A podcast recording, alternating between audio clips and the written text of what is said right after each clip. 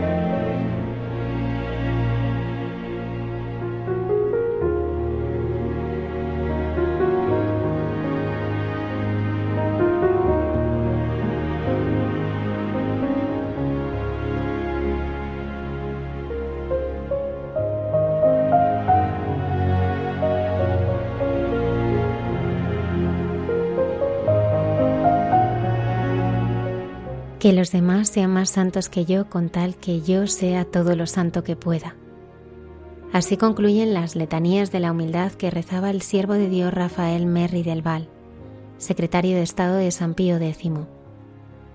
Recientemente se han presentado sus escritos espirituales y con su sobrino nieto Domingo Merri del Val descubrimos la apasionante vida de una de las grandes figuras de principios del siglo XX.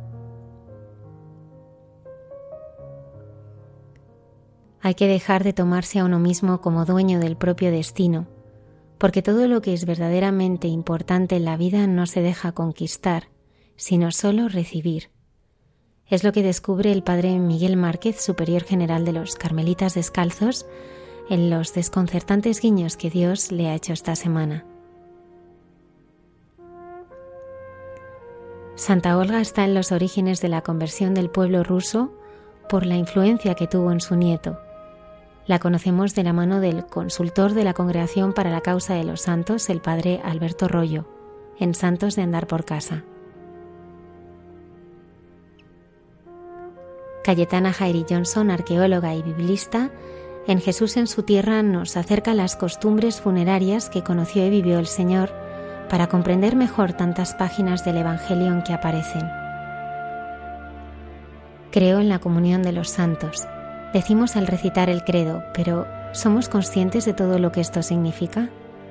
La hermana Carmen Pérez nos ayuda a profundizar en esta verdad de nuestra fe en entre tú y yo. Saludamos a todo el equipo del programa y especialmente a Antonio Escribano que nos acompaña desde el control de sonido. Comenzamos.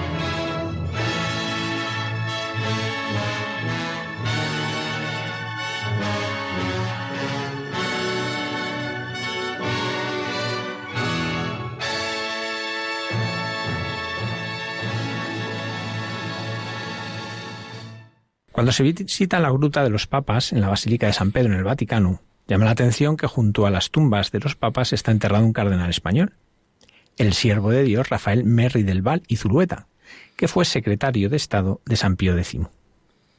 Es una de las figuras más relevantes de la Iglesia en el final del siglo XIX y principios del XX, y sin embargo es muy desconocido por sus compatriotas, a excepción tal vez de sus letanías de la humildad. El pasado miércoles el cardenal don Carlos Osoro presentaba el libro El Ángel del Vaticano, que nos ofrece los escritos del cardenal Merri del Val, y lo hacía junto a su sobrino nieto, don Domingo Merri del Val, que esta noche nos acompaña para ayudarnos a conocer mejor a este español universal. Buenas noches, don Domingo. Buenas noches. Don Domingo, su tío abuelo, el siervo de Dios Rafael Merri del Val, nació en Londres. ¿A qué se debe esta circunstancia? Se debe al hecho de que su padre, que también se llamaba Rafael, era secretario de la Embajada en España en Londres y se había casado con una anglo-española, Josefina Zulueta Wilcox, y nacieron cinco hijos, Alfonso, Rafael, María, Pedro y Domingo, mi abuelo. ¿Cómo era esta familia? ¿Cómo es el entorno familiar en que mm, se cría don Rafael? Bueno, era una familia muy religiosa, sobre todo mi bisabuela Josefina era una persona muy religiosa. Ya diré algo más adelante sobre su religiosidad, pero eh, digamos que era mm, mi abuelo hubiese querido, mi bisabuelo hubiese querido que su hijo fuese militar, pero él, eh, digamos, siguió más bien la vocación de su madre, que siempre, eh, digamos, le, ilusionaba mucho la idea de tener un hijo sacerdote. ¿Cómo nace la vocación al sacerdocio en el joven Rafael? Monseñor Pio Sensi, el primer biógrafo del cardenal, escribe que la vocación de Rafael fue muy temprana, espontánea y muy pura, y que puede ser que se trate de una gracia concedida por Dios a su padre, que había rezado mucho, como dije, para tener un hijo sacerdote. Hay una anécdota divertida. Cuando su tío, el jesuita Francisco Zulueta, era un novicio, mi bisabuela Josefina fue a verle con sus hijos. Y uno de los padres, viendo los ojillos avispados de Rafael que lo observaba, le dijo esa pregunta impertinente y inoriginal que solemos formular a los niños. ¿Qué vas a hacer de mayor? El pequeño Merri del Val contestó sin titubear, sacerdote. Jesuita, le preguntó el otro. No, obispo. Rafael tenía ocho años en ese momento. Una cosa que llama la atención es que él entra al seminario y muy pronto, no estaba todavía ordenado, el Papa León XIII le encomienda ya misiones diplomáticas. ¿Cómo fue esto? Siguiendo las indicaciones del arzobispo de Westminster, en 1885, fue enviado a proseguir sus estudios en Roma. Debía haber entrado en el Pontificio Colegio Escocés, pero el Papa León XIII cambió su destinación, y con ella prácticamente su destino. El joven seminarista había viajado a Roma con su padre, que había sido nombrado embajador en Viena, y su colega, el embajador de España ante el Vaticano, le había concedido una audiencia privada con el Papa León XIII. Durante la audiencia, que se prolongó mucho más de lo habitual, el Santo Padre se interesó mucho en el joven seminarista, aconsejándose, aconsejándole de incorporarse en la Academia Pontificia de los Nobles Eclesiásticos, como se llamaba entonces, en lugar de colegio escocés. A Rafael no le gustó, pero debió plegarse al dictado del mm, pontífice, quien, por su parte, quedó tan entusiasmado con el joven que este encuentro tuvo una influencia inimaginable en la vida de Rafael y en su fulgurante carrera eclesiástica. ¿Cómo vivió don Rafael tanto su ordenación como sus primeros pasos en el ministerio? Su gran problema podría ser sintetizado así. Monseñor antes de ser sacerdote, nuncio antes de ser obispo, secretario de Estado antes de ser cardenal a los 38 años. Él no quiso nunca nada de esto. Él hubiese querido ser un cura de pueblo o al máximo pastor de almas en Trastevere, el barrio pobre de Roma, y también ocuparse de los anglicanos que vivían en Roma. Pero el destino le observó de otra manera. Monseñor Merri del Val está en los orígenes del Colegio Español, en Roma. Eh, ¿Qué es esta institución y cómo la impulsó don Rafael? Manuel Domingo y Sol, más conocido como Mosén Sol, desde los primeros momentos de su vida sacerdotal, se preocupó de la formación del clero y a este fin creó la Hermandad de Sacerdotes Operarios Diocesanos, un grupo de sacerdotes que se ofrecían para dirigir los seminarios diocesanos. Entre sus grandes proyectos, don Manuel estuvo desde el principio la creación de un colegio en Roma, viendo en ello la solución a grandes problemas del clero en España. Buscaba llevar allá docenas de seminaristas jóvenes que se capacitasen a fondo y luego regresasen a España, como fermento cultural y espiritual a los seminarios y a los centros diocesanos. Eh, don Manuel llegará a Roma en 1890 con el sueño de fundar el Colegio para la Formación de los Clérigos Españoles y pasará mucho tiempo luchando con la burocracia política y religiosa hasta que se encuentra en 1892 con Rafael Merri del Val. En aquella época, Rafael era un joven monseñor asistente de León XIII, quien le abrirá las puertas necesarias, con lo cual establecerán una gran amistad, llegando el uh, Sol a llamarlo el ángel del colegio y también eh, Rafael, eh, San Rafael del colegio. ¿Cómo vive don Rafael, él, hijo de diplomático, hermano de diplomático? ¿Cómo vivió él ser parte de la diplomacia vaticana? Yo diría malísimo. Vivió todo esto con una subida al Gólgota y por obediencia al Papa. Es impresionante la carta que en 1901 le escribe a León XIII. Rafael le dice al Santo Padre, le escribe al Santo Padre, nada le he pedido hasta ahora a vuestra santidad. Para mí mismo, esta es la primera gracia y tal vez la última que imploro. Quisiera que su santidad me concediese la facultad de renunciar al oficio que ocupo bien indigno en la Academia Eclesiástica. Él era presidente en ese momento de la Academia Eclesiástica. Y me permitiese retirarme al Trastevere o a otro barrio de Roma, donde libre de todo empleo pudiera consagrarme enteramente al ministerio sacerdotal en medio del pueblo y al mismo tiempo dedicarme al bien espiritual de los forasteros en Roma, especialmente los de lengua inglesa. Bueno, el, uh, el pontífice que no tenía pelos en la lengua, le dijo en italiano, Monsignore, he dispuesto a obedir el Papa y ahí se acabó todo. Nos decía que con 38 años ya es nombrado secretario de Estado, incluso antes que cardenal.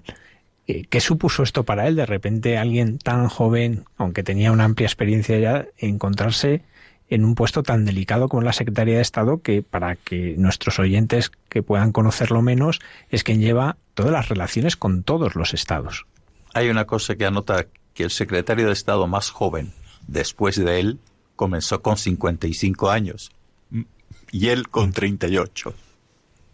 Hay que saber que Rafael Merri del Val había sido nombrado secretario del conclave y como tal era el que se ocupaba de todas las relaciones y de todas las cosas al interior del conclave.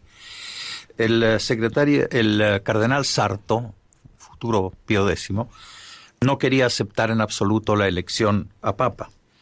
Y el eh, decano, colegio cardenalicio, le dijo a Merry del Val, vaya y le pregunta finalmente al cardenal Sarto si acepta o si no acepta. Y él fue y, se encontró eh, con el Papa que estaba rezando en la capilla Paulina a oscuras y se arrodilló al lado de él y le explicó al Papa, al futuro Papa, por qué estaba ahí. Y el eh, cardenal le responde, sí, sí, monseñor, le diga al decano que me haga la caridad de no pensar más en mí. En ese momento, y ahora estoy leyendo de un libro que escribió el cardenal Merri del Val y son sus palabras eh, que estoy traduciendo del italiano. ¿ah? Dice, en ese momento me dio la impresión que el cardenal Sarto estuviese repitiendo las palabras eh, del maestro en el orto de Gestamini. Transeat a me calis iste. El fiat no llegó en ese momento. Pero él cuenta que la única cosa que pudo hacer es de, decirle al futuro Papa, Eminencia, uh, si facha coraggio, tenga coraje, el Señor lo ayudará. Yo creo que la conversación fue un poco más larga, porque tío Rafael era un hombre muy humilde, pero también un hombre de mucha fuerza. ¿ah? Y, y si el Papa luego, al día siguiente, cuando él va a dar sus, dimisiones y a retirarse a lo que era su oficio, el Papa le dice, no, no, no me vas a dejar solo ahora. y creo que hubo algo entre ellos que se hicieron amigos desde el primer momento. ¿Cómo fue precisamente la relación con el Santo Padre? Nos dice que se hicieron amigos desde el primer momento, pero ¿cómo es la relación durante toda la vida de San Pío X? Su relación fue increíble, digamos, y creo que esto podemos contestarlo con las propias palabras de tío Rafael, escritas un poco después de la muerte de, de San Pío X. Él le escribe a un amigo suyo inglés y le dice, el golpe ha sido terrible para mí y mi corazón está destruido. Yo amaba a Pío X con cada fibra de mi alma y para mí era más que un padre y me da la impresión de que yo no pueda continuar a vivir sin él. Era verdaderamente un santo. Todo el resto, todo lo que queda, para mí es menos que nada. Esto da una explicación muy clara de cuál era, digamos, la relación que había entre tío Rafael y San Pío X. Con la muerte de San Pío X y la elección de Benedicto XV, es relevado en el cargo y pasa a ocupar el de secretario del Santo Oficio, lo que hoy sería el prefecto de la Congregación de la Doctrina de la Fe. ¿Qué supuso este para él, este cambio de la parte de la diplomacia a velar por la ortodoxia de la fe? Bueno, aquí quiero hacer una, una pequeña paréntesis, porque usted hable, habla que él es relevado del cargo.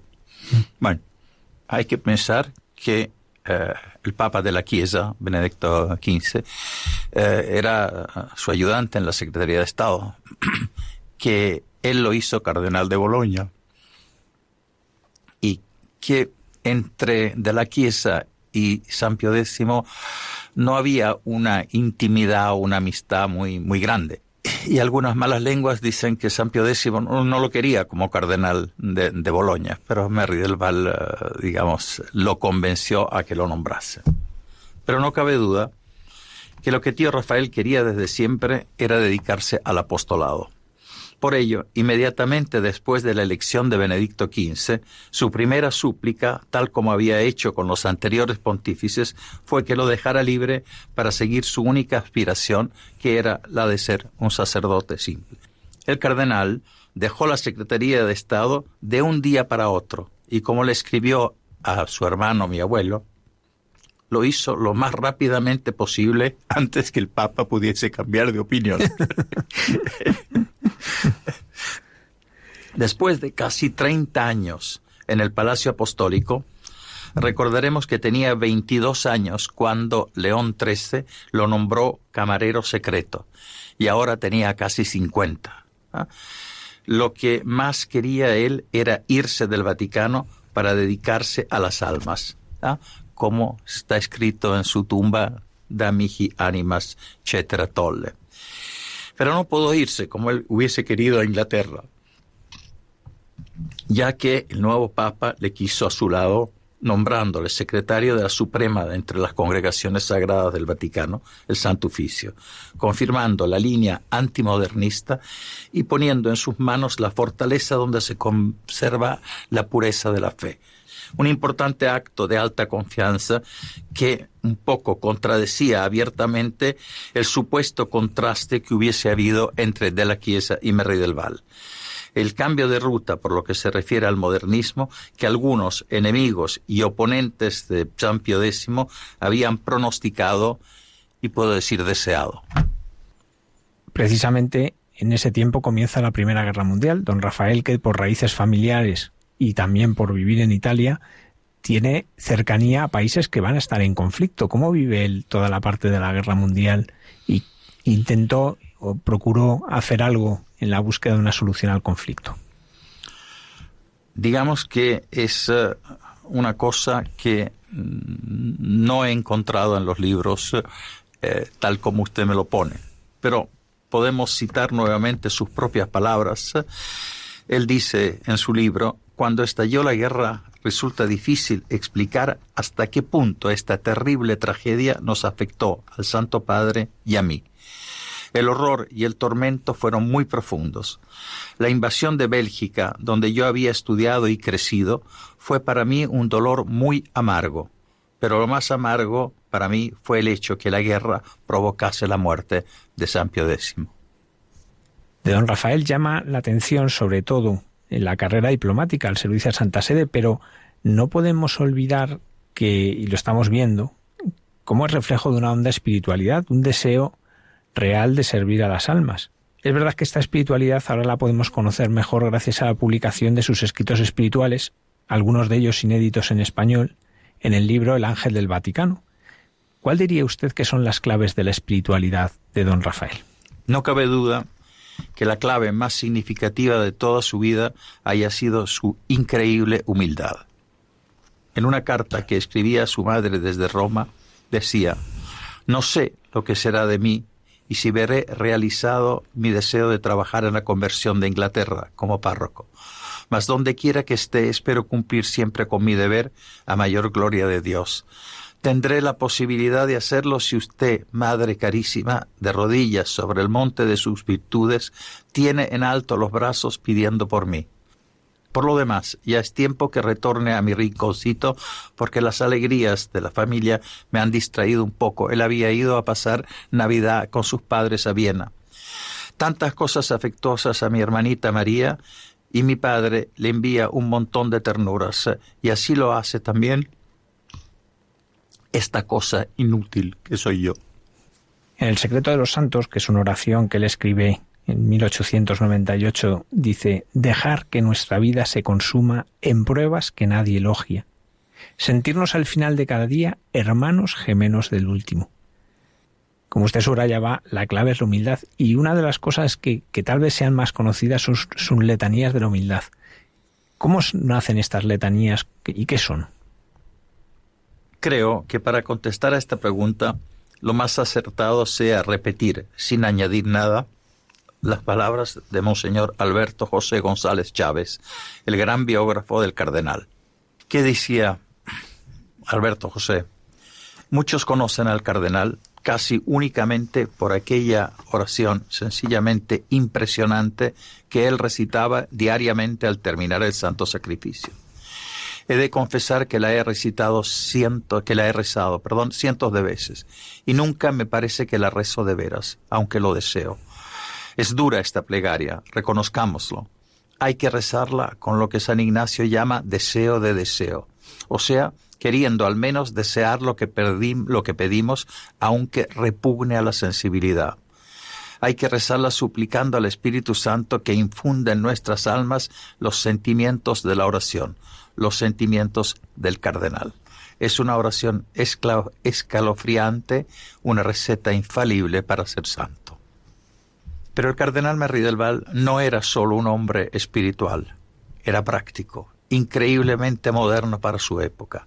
Escribía a máquina, aunque tenía una letra redondita muy maravillosa. Usaba el automóvil. Hizo instalar una red telefónica modernísima en Vaticano. Puso con su dinero, o más bien con el de su madre, la calefacción central y el agua caliente en el Palacio Apostólico, cosas que en ese tiempo no existían. Fue el primer secretario de Estado a vestir el clergyman, etcétera, etcétera, y se ocupó de la condición, de los derechos y de la dignidad de las mujeres en la Iglesia. Dadme almas y quitadme todo lo demás. Esta frase resume su vida y es la que quiso que figurase en su tumba. ¿Cómo vivía este deseo de las almas en el día a día? Como he dicho antes, el cardenal Merri del Val nunca quiso los cargos y los honores que la providencia le brindó en su vida. Él quería ser cura de pueblo y la opinión que tenía de sí mismo era humildemente pero muy baja, como le escribió a su madre, ah, esa nulidad que soy yo.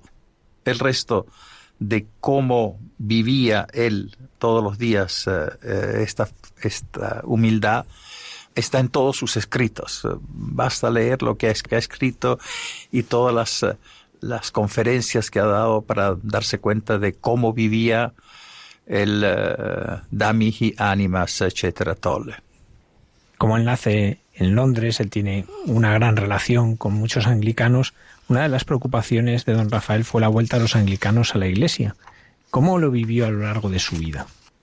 Digamos que se ocupó mucho de esto.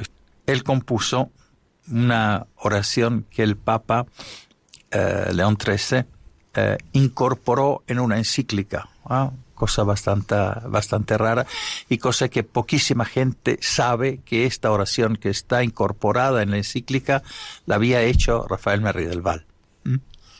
Os la leo porque vale la pena de leerla. Oh Santa Virgen María, Madre de Dios, Reina y Madre nuestra dulcísima, volved vuestros ojos piadosos a Inglaterra, pueblo de vuestra propiedad. Volvedlos a todos nosotros que confiamos vivamente en vos. Por vos nos fue dado Cristo, Salvador del mundo, fundamento de nuestra esperanza, y vos misma nos fuisteis entregada por Él para acrecentar esta esperanza. Ya pues, oh Madre, dolorosísima, rogad por nosotros, pues nos acogisteis como hijos al pie de la cruz del Señor. Interceded por nuestros hermanos separados, para que con nosotros se congrueguen en el único redil verdadero junto al Supremo Pastor, el vicario de vuestro Hijo en la tierra. Rogad por nos, oh piadosísima Madre, para que por nuestras buenas obras merezcamos contemplar y alabar eternamente con vos al Señor en la patria celestial. Así sea. Hay que decir, porque recientemente un obispo anglicano ha, pasado a la Iglesia Católica, que cuando el cardenal Merri rezaba esta oración y compuso esta oración, pues ha ido dando fruto. Y de hecho lo vemos en este obispo anglicano que da el paso a la Iglesia Católica, pero en tantos que están en lo que se llaman ordinariatos anglicanos, que han recogido a tantas personas de la Iglesia anglicana que han vuelto a la Iglesia Católica y se les ha permitido mantener sus peculiaridades litúrgicas. Es algo que, que, lo hemos visto con Benedicto XVI, pero que tiene su origen en esto que acabamos de escuchar, en la preocupación de don Rafael para en este trabajo por la conversión de los anglicanos. Sí, sí, fueron, fueron muchos los pastores anglicanos que se convirtieron al catolicismo durante el tiempo de, tío Rafael, sí. ¿Cómo fue su muerte? La muerte inesperada y misteriosa de Rafael Merri del Val no solo dejó un interrogante en los medios del Vaticano o en las personas que le habían conocido personalmente, sino que suscitó el interés de medio mundo. El cardenal Canali, y no solo él, siempre manifestó que Merry del Val no murió de muerte natural, agregando que aunque hubiese sido involuntario, se trataba en todo caso de un error del médico Bastianelli, y por tanto, según Canali, dijo, era homicidio. Yo no creo que sea tanto así, porque no creo, aunque hoy no se sabe, porque la documentación accesible no nos permite conocer con certeza la causa exacta. Pero las, la hipótesis de un homicidio parece poco probable. ¿Quién hubiera podido querer matarle y por qué? Son preguntas que quedan sin respuesta. La única cosa podría, que podría ser cierta es que a la muerte de Pío XI la probabilidad que fuese Merry del Val su sucesor era inmensa pero él no lo quería. Él no lo quería en absoluto. Los caminos del Señor son inescrutables. Porque un cardenal está enterrado en una gruta, en las grutas vaticanas, en la que están enterrados fundamentalmente papas y reyes. Bueno, esto es porque él pidió, en su testamento está escrito, que lo enterraran lo más posible cerca de su papa Pío, Pío X. Pío XI le concedió este honor de las grutas al lado de la tumba de Pío X. En octubre de 2015 se reunió en Roma, junto al Papa Francisco, 150 familiares del siervo de Dios, don Rafael Mirrey del Val. ¿Cómo vivió esto usted?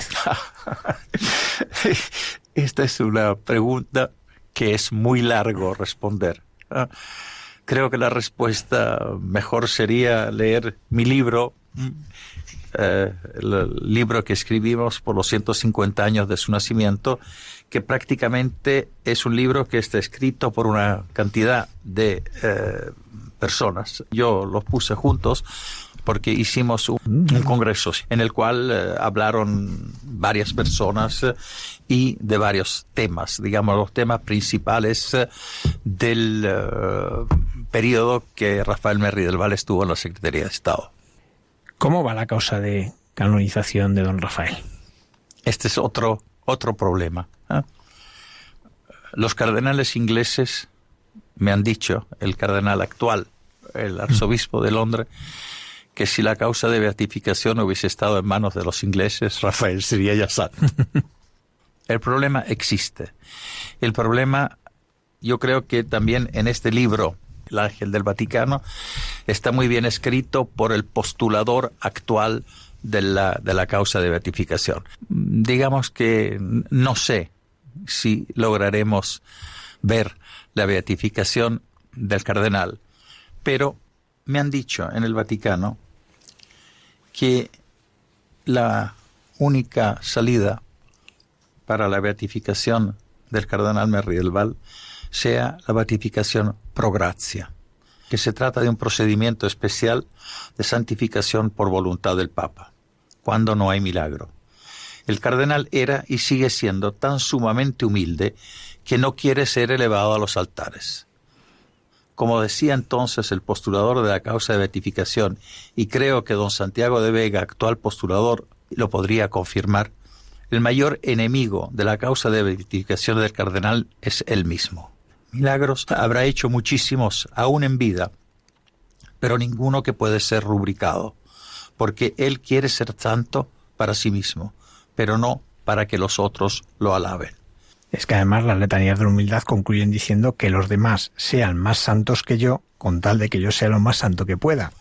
Pues don Domingo Merri del Val, muchísimas gracias por habernos acercado la figura de su tío abuelo. De esta manera esperamos que todos nuestros oyentes la hayan podido conocer un poquito mejor y sientan el deseo de acercarse más a esta gran figura. Vamos a concluir rezando las letanías de la humildad para que, bueno, pues quien no las conozca las pueda reconocer. Oh Jesús, manso y humilde de corazón, óyeme. Del deseo de ser estimado, líbrame, Jesús. Del deseo de ser amado, líbrame, Jesús. Del deseo de ser respetado, líbrame, Jesús. Del deseo de ser alabado, líbrame, Jesús. Del deseo de ser preferido a otros, líbrame, Jesús. Del deseo de ser consultado, líbrame, Jesús.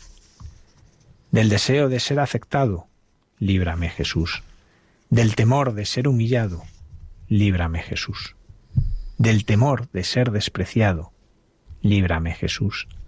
Del temor de ser rechazado, líbrame, Jesús. Del temor de ser calumniado, líbrame, Jesús. Del temor de ser olvidado, líbrame, Jesús. Del temor de ser puesto en ridículo, líbrame, Jesús. Del temor de ser injuriado, líbrame, Jesús. Del temor de ser juzgado con malicia, líbrame, Jesús. Jesús, dame la gracia de desear que otros sean más amados que yo, que otros sean más estimados que yo, que otros crezcan en la opinión del mundo y yo me eclipse, que otros sean alabados y de mí no se haga caso, que otros sean empleados en cargos y a mí se me juzgue inútil, que los otros sean preferidos a mí en todo, que los demás sean más santos que yo, con tal que yo sea lo más santo que pueda.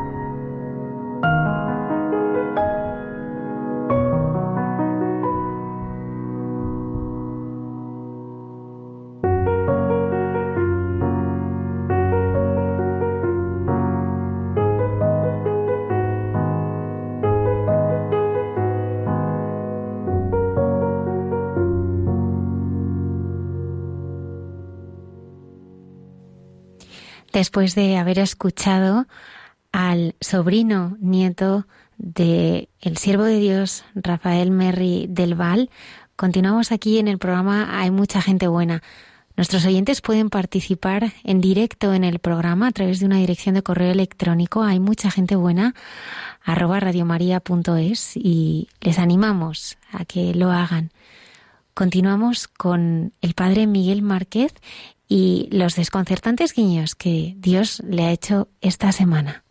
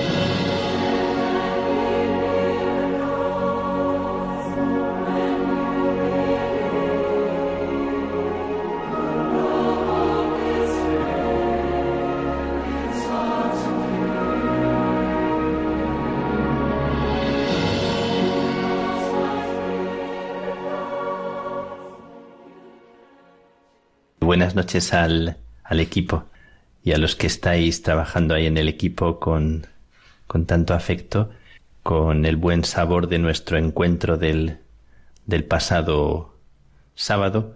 Os quiero saludar y, y agradecer y seguir también conversando y compartiendo la vida que, que pasa eh, rápida y a la vez tan, tan a su ritmo, tan a su paso y quiero mm, gozarme con vosotros de los regalos de Dios en, en esta semana, con las impresiones y con, con el sentir de, de lo que me va calando en, en cada momento. Cosas que, que siento que me vibran al escuchar a los demás y al recibir la vida que, que pasa por mi puerta, que pasa y entra dentro de mi vida y que pasa por mi corazón por mis entrañas, por mi, por mi sentir, pues quería hablaros del, del tiempo inesperado, de los acontecimientos imprevistos, de lo que no entra en nuestros planes, de lo que no está en tu programa, de tantas cosas que pasan en la vida y que se nos, se nos regalan y las sentimos en muchos momentos como desconciertos, como momentos que nos estropean la fiesta que nos pone en la zancadilla o que de repente sentimos que, que se nos ha caído algo que, que esperábamos y añorábamos. Em, esta semana orando con una comunidad de, de carmelitas en una situación difícil, eh, sin saber la solución, sin encontrar por ahora una solución y sin embargo sintiendo y pensando que siempre hay una solución por algún lado. Es como una convicción que, que yo tengo y que está en el corazón de, de la Biblia y del corazón de, de los sabios, de los sabios no de cabeza, sino de los sabios que están pegados a la confianza y a la esperanza de que por algún lado la vida se abre camino, aunque nosotros no, no lo veamos. Pensando en, en el Carmelo, en mi familia, en, en el lugar donde, donde vivo, en que lo mejor de nosotros ha nacido siempre eh, donde no lo hemos comprado y donde nosotros no hemos puesto lo principal de nuestro esfuerzo, eh, lo que hemos recibido, lo que se nos ha regalado.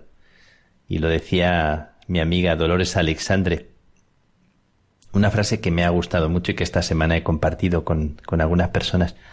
Decía Dolores, hay que dejar de tomarse a uno mismo como dueño del propio destino porque todo lo que es verdaderamente importante en la vida no se deja conquistar, sino sólo recibir. Lo verdaderamente importante se recibe. Y también decía, allí donde terminan nuestras posibilidades, empiezan las de Dios. Y esta idea es una idea que me acompaña mucho con esta eh, frase que he dicho en algunas ocasiones de que porque es imposible, por eso es posible. Me está gustando mucho el libro que me regaló Alcinir, eh, mi hermano del Brasil, que se fue de aquí, estuvo trabajando 10 años con el Carmelo Seglar y que al marcharse me dejó ese librito de, de San José, La Melodía del Silencio, y que tiene expresiones que me están encantando y que son como muy nuevas para mí, hablando del desconcierto, del descolocamiento, de cómo Dios desbarata la vida y los planes que tenía José, y José tiene que trabajar con ese desconcierto y tiene que pensar, orar y suplicar, saber cómo actuar en, en un momento absolutamente inesperado y, y para el cual no tiene apoyos en, en otros ejemplos o en personas que le puedan ayudar. Hay una absoluta soledad en la cual solo está presente la, la confianza y una confianza que es como ciega en medio de una situación de mucho dolor y, y de mucho desconcierto. Y como lo que hace San José es convertir el silencio de su corazón en, en espera y escucha paciente y en el sueño de la noche el Señor irrumpe y le abre un camino en medio de, de lo que él no veía como, como salida o como solución y sin embargo su corazón estaba disponible. Bueno, pues me, me está gustando mucho porque me está ayudando mucho a, a, pensar, a reflexionar. Esta semana he tenido varias situaciones inesperadas y, y que me han parecido un regalo, pero han sido, bueno, también un poco simpáticas alguna de ellas. Eh, aunque llevan también su, su carga de, de desconcierto. Estuve, para que veáis, estuve tres horas esperando con otro hermano al que pedí que viniera conmigo en el aeropuerto, enfrente de la salida, eh, esperando a un hermano que venía al día siguiente. Resulta que tuvimos un error de información y nos pasamos allí tres horas charlando y conversando. Un, un regalo inesperado y, por un problema de, de información. Y también he estado otro día preparando una conferencia para una asamblea de hermanos de, de otro país. Y cuando faltaban cinco minutos para comenzar, estaba yo esperando que, que me enviaran el, el, link para entrar en la, en la reunión. Y resulta que me informan que la, que la reunión es dentro de dos semanas. También había sido un problema de calendario.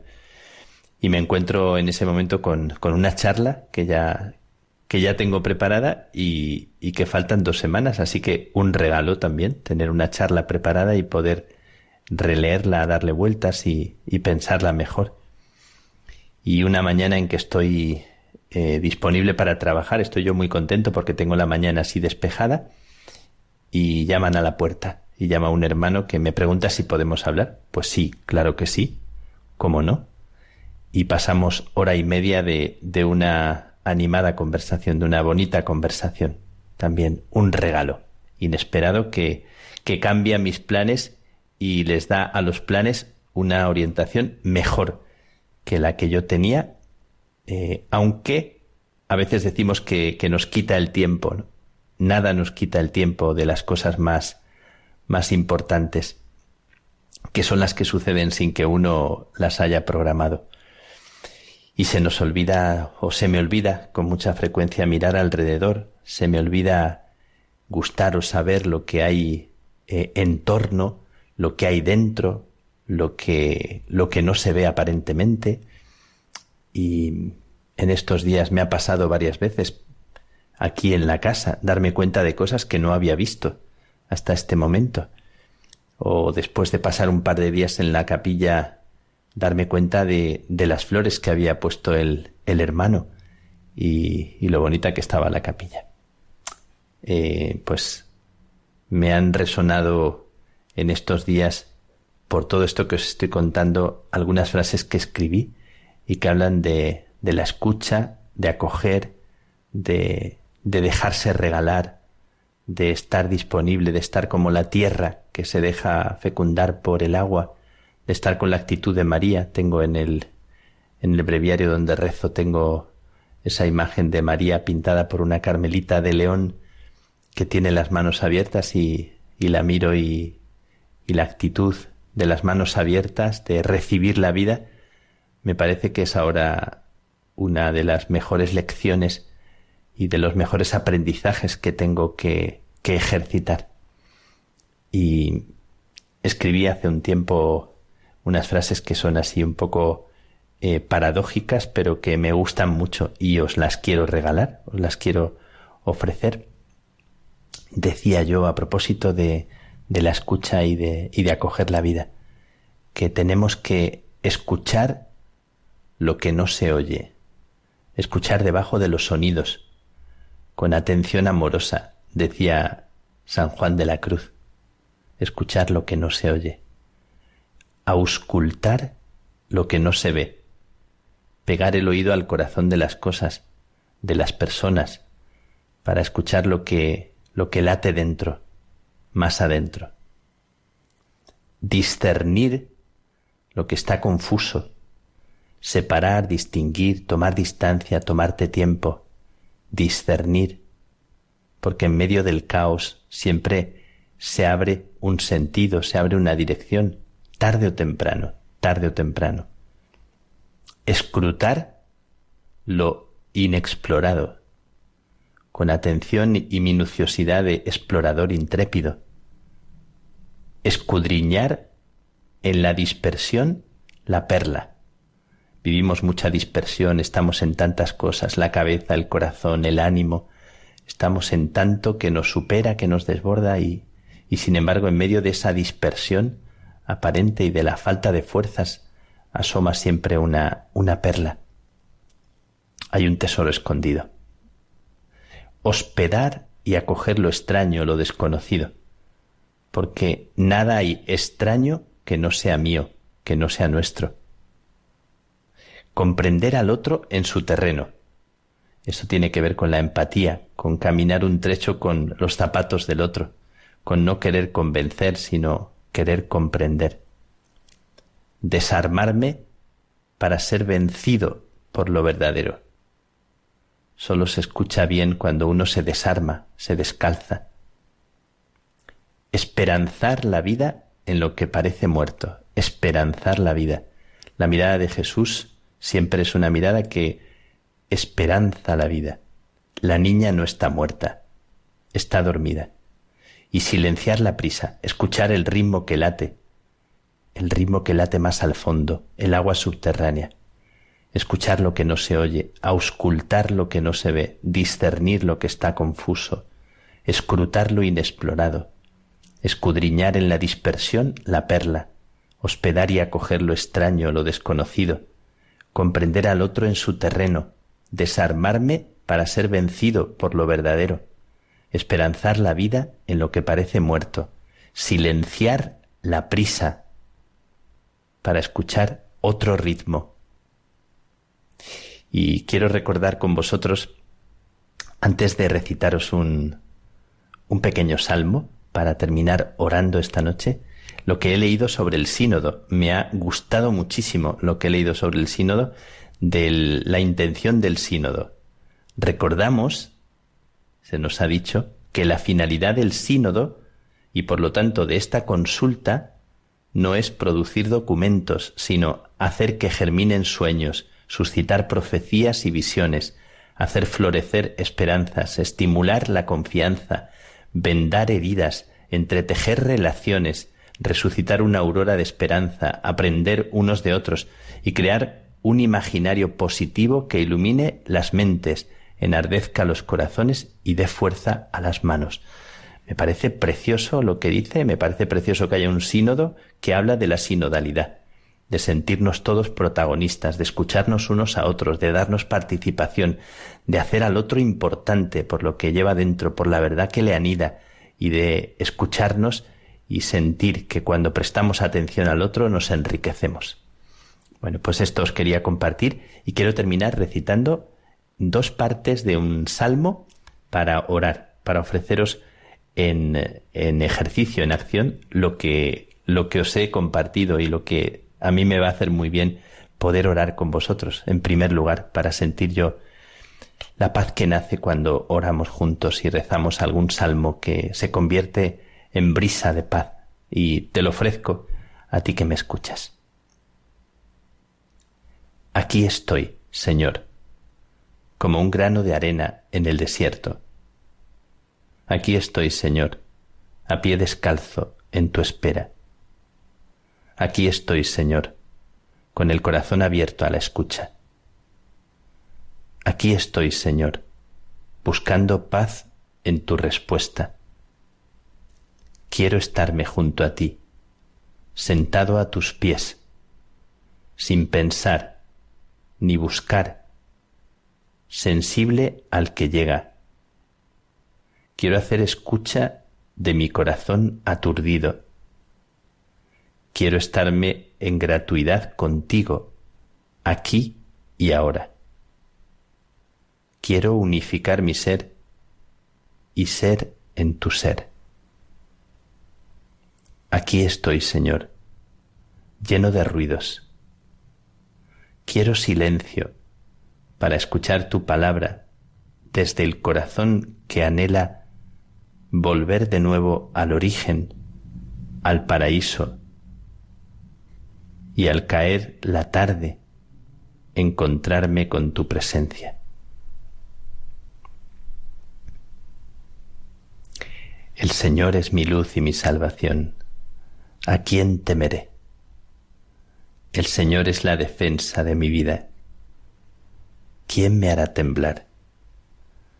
Espero gozar de la dicha del Señor en el país de la vida. Espera en el Señor. Sé valiente.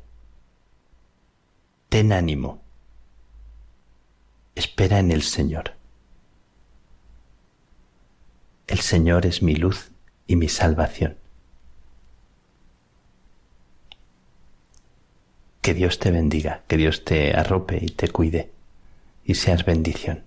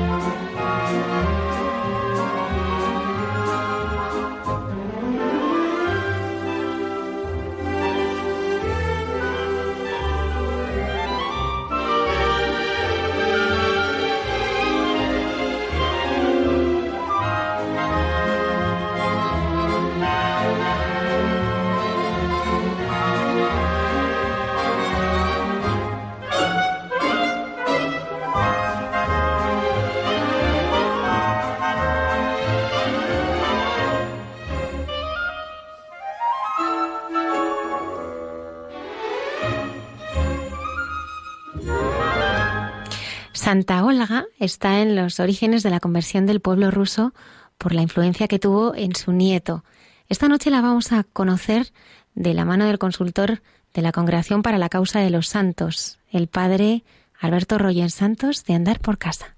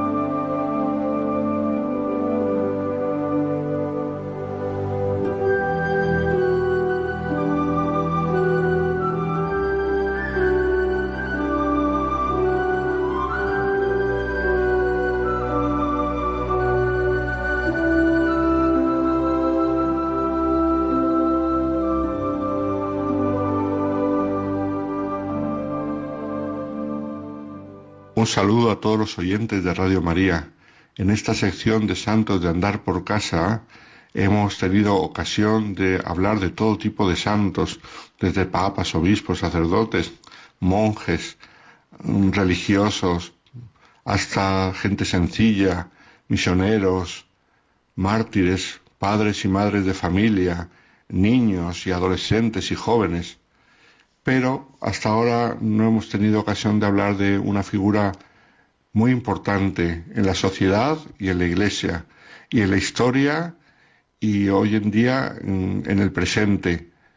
Eh, concretamente, hablando de la iglesia, una figura fundamental para la evangelización de los niños y de los jóvenes. Me estoy refiriendo a la figura de las abuelas. Cuánto bien hacen las abuelas hoy en día transmitiendo la fe a sus nietos. Muchas veces en ocasiones en las que los hijos están muy liados por el trabajo o no les interesa o no saben cómo transmitir la fe porque ellos mismos no la viven y entonces suele ocurrir que son las abuelas las que enseñan las oraciones a los nietos, rezan con ellos y les explican los rudimentos de la fe. Qué gran labor la de las abuelas.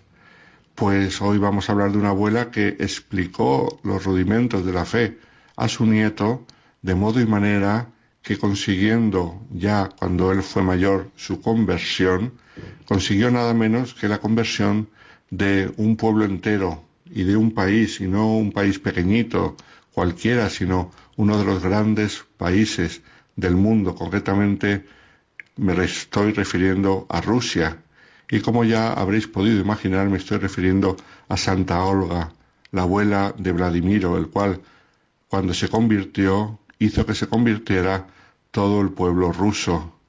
Hoy en día Rusia es una ciudad de clara identidad cristiana, aunque ha tenido que pasar por muchos decenios de ateísmo comunista, pero mm, dicho comunismo no consiguió anular las raíces fuertes del cristianismo, ciertamente sobre todo ortodoxo, pero cristianismo es al fin y al cabo del pueblo ruso. Y para hablar de Santa Olga y de su nieto Vladimiro nos tenemos que ir un poquito atrás en la historia de Rusia, la cual normalmente no es muy conocida por nosotros occidentales, pero no deja de ser apasionante. Los orígenes de la actual Rusia hunden sus raíces en la historia a través de un personaje muy poco conocido para los occidentales, pero que es fundamental. No se sabe mucho de él, pero es un poco como el ancestro, el fundador remoto de la actual Rusia. Me estoy refiriendo al jefe Riurik, que en castellano sería Rodrigo, nacido en el año 830. Él venía mm, de Dinamarca, era de la familia real de Dinamarca y era un joven guerrero al cual le gustaba luchar y conquistar terrenos. Llegó incluso a controlar la zona donde estaba la ciudad de Novgorod, que es fundamental para nuestra historia. ¿Por qué? Porque ocurrió que en aquella zona, precisamente, había una serie de tribus que mm, peleaban entre ellas. Peleaban y no conseguían nada porque no había victorias claras y esto hacía que cada vez la situación fuera peor entre estas tribus. Así que sabiamente decidieron en el año 862 invitar a un personaje externo a restablecer el orden y llamaron a Rurik que ya había conseguido fama de buen gobernante y de buen guerrero. Este aceptó la invitación y tras someter toda aquella zona, fundó en el año 859 la ciudad de Veliki Novgorod, que gobernó hasta su muerte en el año 879.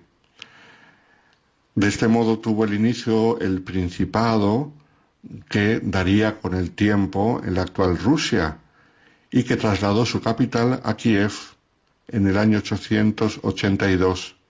Ya había muerto Rurik, pero fue su sucesor Oleg, el cual mm, hizo que Kiev y aquella zona se convirtiese en lo que nosotros conocemos como la Rus de Kiev. Ya este Rus nos suena porque de aquí viene el nombre de los rusos, pues empezó a tener su forma y su consistencia cuando la capital era Kiev. Y como tal, perduró hasta el año 1240, la época de la invasión mongola.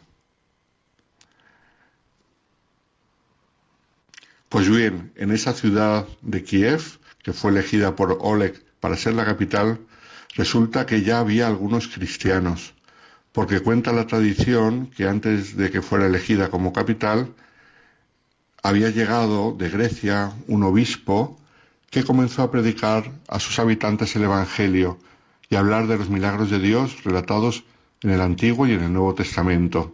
Y según esta tradición, se cuenta que los rusos, aunque entonces no tenían este nombre, se llamaban varegos.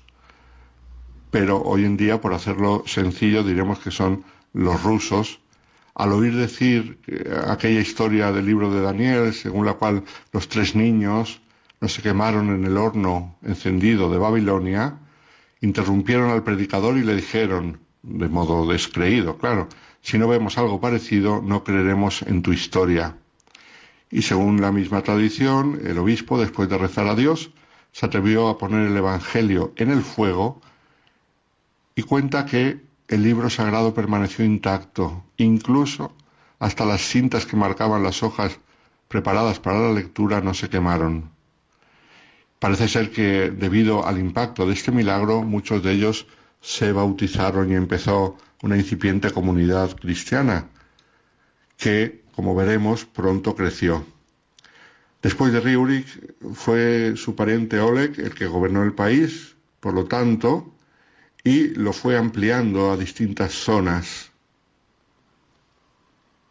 utilizando estratégicamente Kiev como capital, ya que le facilitaba el poder hacer una incursión contra Constantinopla, la gran Constantinopla, la capital del imperio mm, del Este. Y esta incursión fue en el año 911.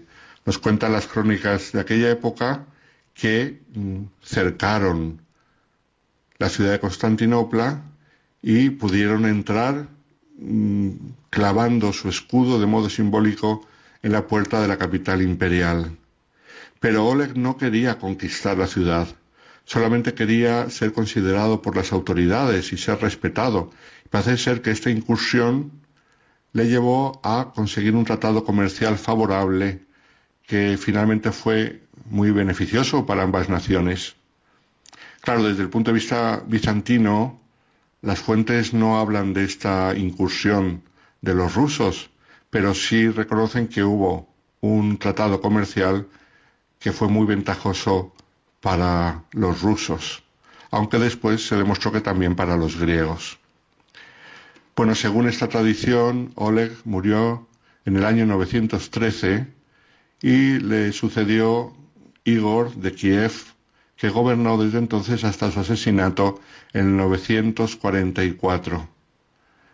Este nuevo príncipe también sitió dos veces Constantinopla y con esto consiguió tratados buenos con el emperador, lo cual, claro, en aquel contexto sin mostrar la fuerza era difícil conseguir. La diplomacia no estaba tan afinada como hoy en día. Así tenían que ser las cosas.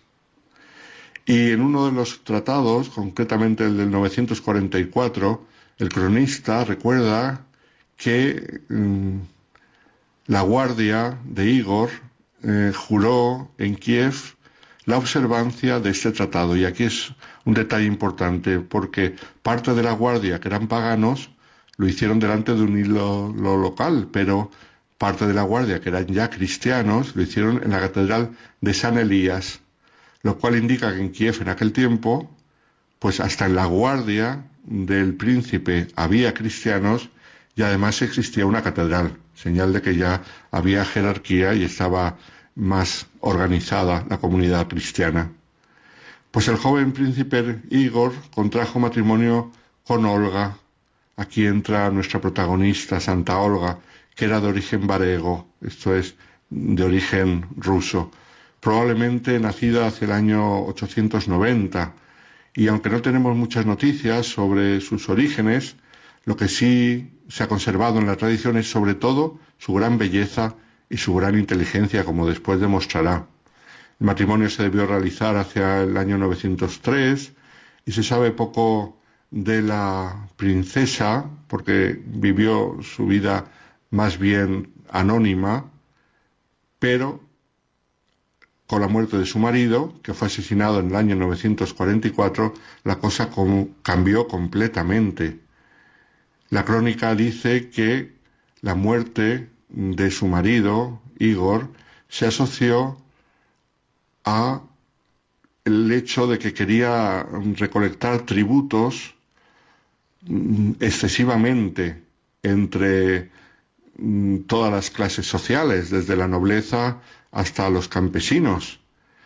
Mm, por su avaricia parece que consiguió ganarse el odio de muchos y esto le llevó a la muerte.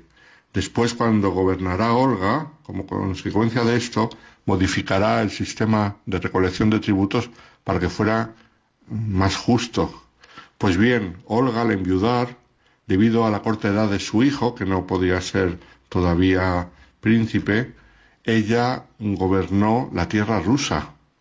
Era una mujer de carácter y una de las primeras cosas que hizo fue vengar la muerte de su marido. En aquella época ella era pagana y la venganza era algo normal en ciertos ambientes y por lo tanto pues le pareció normal acabar con aquellos habían asesinado a su marido. Todavía no había conocido el cristianismo que le llevaría a amar a sus enemigos, pero era lo propio de la sociedad en la que vivía.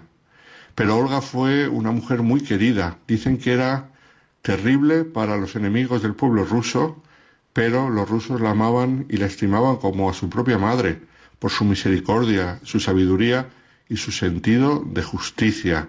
Quería mucho al pueblo y el pueblo lo entendía y lo apreciaba. Cuando su hijo ya se hizo mayor y pudo gobernar en el año 964, la princesa Olga pudo dedicarse más a la beneficencia. Y aquí es donde poco a poco se fue acercando al cristianismo. ¿Por qué? Por sus conversaciones con los sacerdotes de Kiev. Ella era una mujer culta y se daba cuenta que los sacerdotes encontraban buenos conversadores. Y en estas conversaciones salía el tema de la fe y así pudo ella conocer la fe cristiana. En un viaje suyo a Constantinopla para tratar sobre la paz, en el año 957, cuando todavía gobernaba, decidió bautizarse con el nombre de Elena, recordando a la madre de otro monarca, Santa Elena, la madre de Constantino el Grande, pues ella también tomó el nombre de Elena, pero el pueblo la conocía siempre como Olga. La historia cuenta que el sacramento lo celebró el patriarca Poliecto en el transcurso de una magnífica recepción que ofreció la corte a la princesa, siendo el emperador Constantino VII su padrino. Y bueno, pues también una tradición sobre lo que pasó después del bautismo. Cuenta dicha tradición que el emperador, fascinado por la belleza y la inteligencia de Olga, le había propuesto matrimonio. No olvidemos que ella era viuda. Entonces ella dijo que Mm, hasta que no se bautizase no podía tomar una decisión. Y resulta que una vez bautizada se lo volvió a pedir el emperador y ella contestó que ahora él era su padre espiritual como emperador y que incluso entre paganos ella nunca había oído hablar de un padre que se casara con su hija. Constantino se dio cuenta que había sido burlado, pero lo aceptó y la envió a su tierra con sacerdotes y textos sagrados e iconos como regalos. Pues una vez que dejó el gobierno ella se pudo dedicar más a obras de caridad, como hemos dicho, y a demostrar la bondad de corazón que tenía, que tenía antes de ser bautizada y que se realzó mucho más con la gracia bautismal.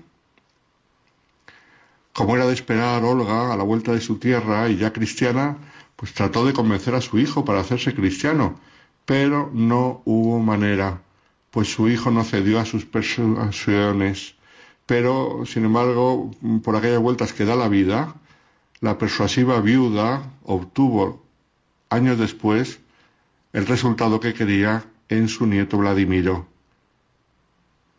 al que se preocupó de educar cristianamente, la gran labor de las abuelas, la transmisión de la fe, como decíamos antes.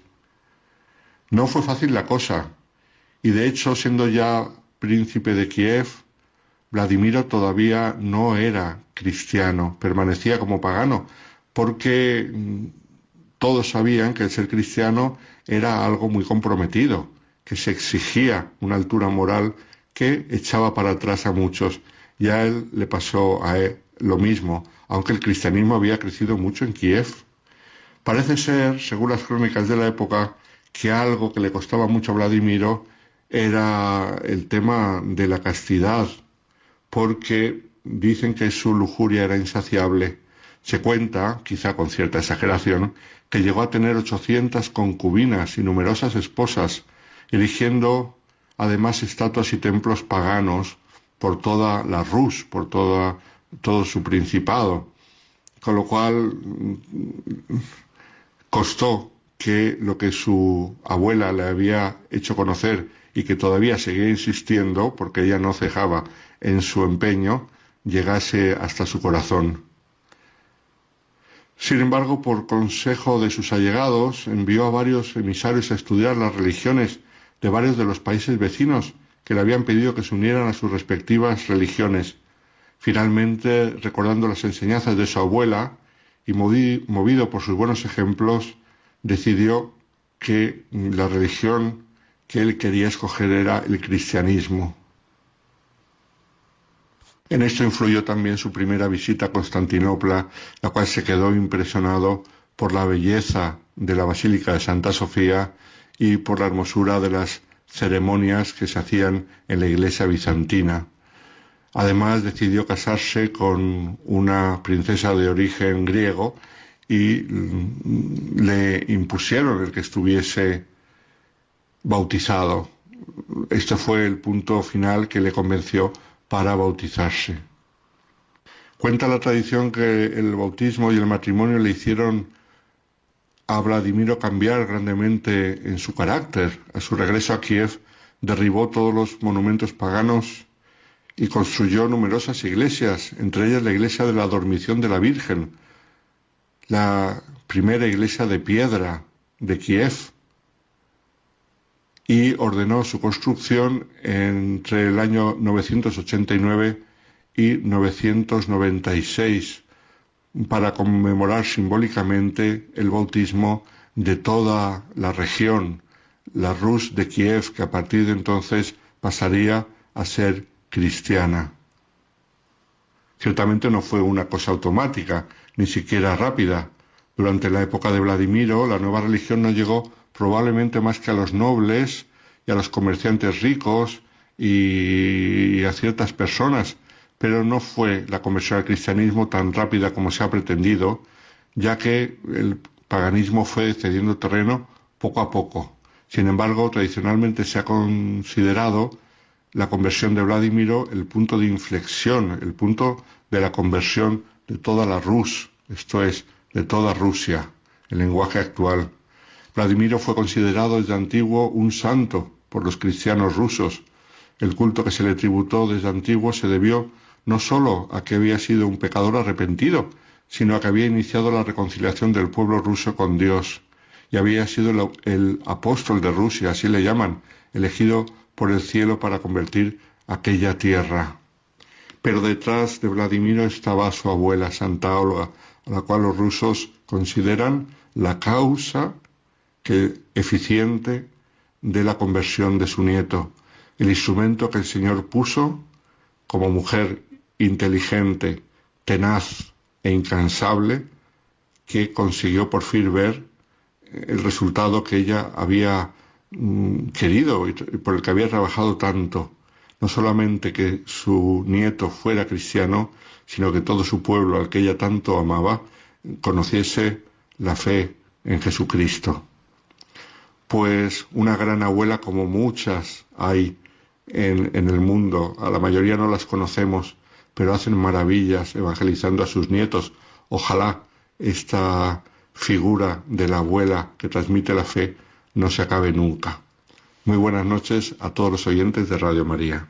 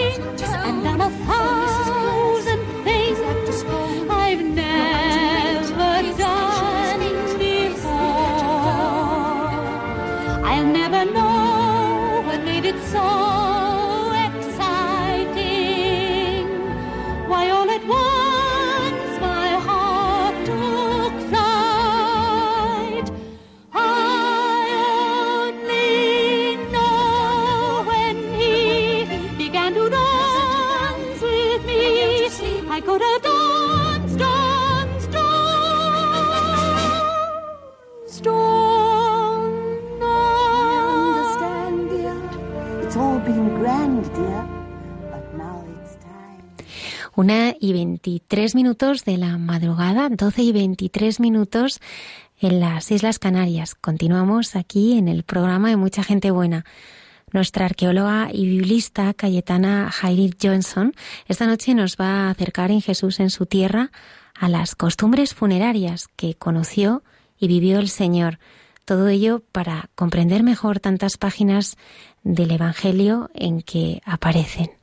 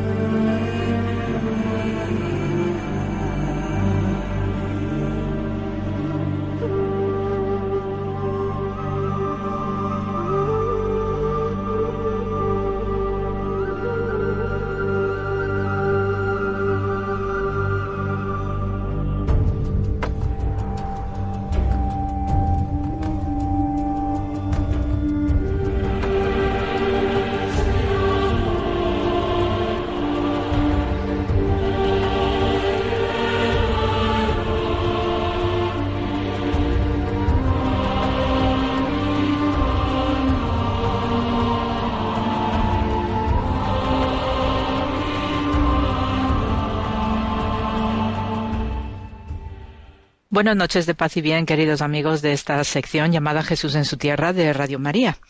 Y bueno, pues puesto que estamos en un mes muy especial, eh, donde en diversas tradiciones religiosas se juntan eh, el mundo de los eh, vivos con el mundo de los muertos y se hacen diversas memorias, conmemoraciones, hay incluso propuestas de realizar un ágape con el, familiar o tus ancestros no desaparecidos como una forma de homenajear ¿no? esa, esa memoria ¿no? que también forma parte de nuestra historia presente y familiar y es nuestra historia también no espiritual.